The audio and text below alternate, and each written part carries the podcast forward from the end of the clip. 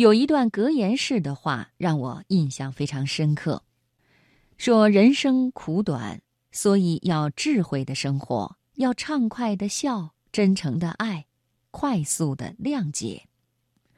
这里面的最后一项，快速的谅解，是不那么容易做到的，尤其是在几十年平淡的婚姻生活中。今晚接下来的流年，我们就来分享一篇文章。智慧的生活，摘自当代文萃。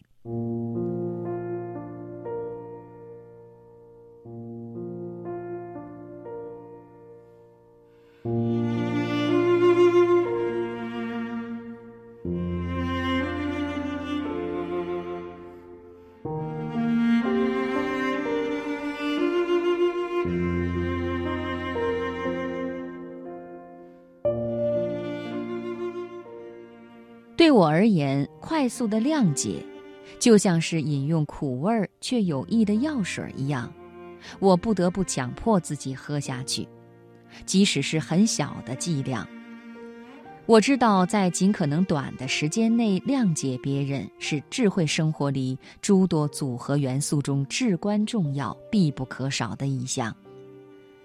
美国第三十九任总统吉米·卡特在他的语音著作《生活的信仰》中，就专门探讨了快速谅解的问题，并且通过自己真实的生活经历，论证了快速谅解的重要性。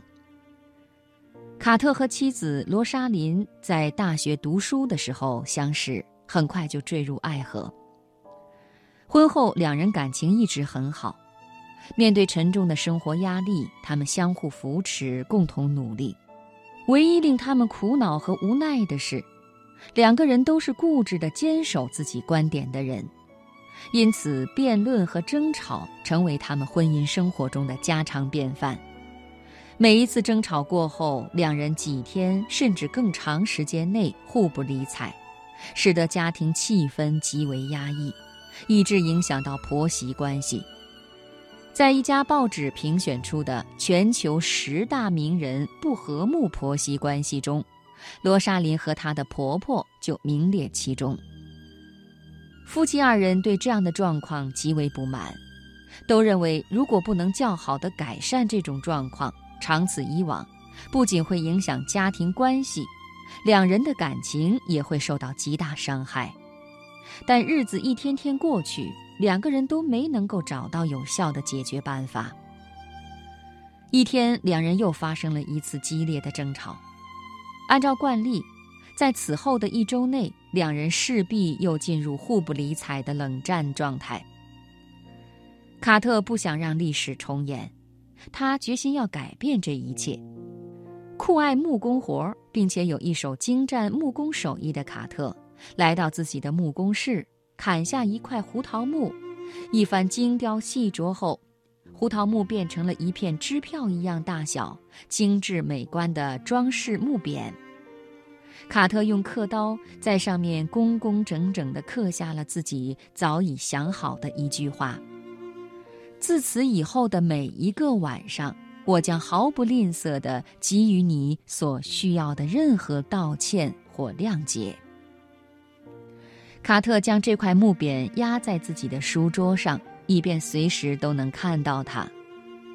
然后来到怒气未消的妻子身边，对他说：“亲爱的，今天是我不好，我不该这样放纵自己的脾气，我请求你的谅解。”并且将自己写的一首小诗致罗莎琳送给妻子。我是那样的爱他，爱他的微笑。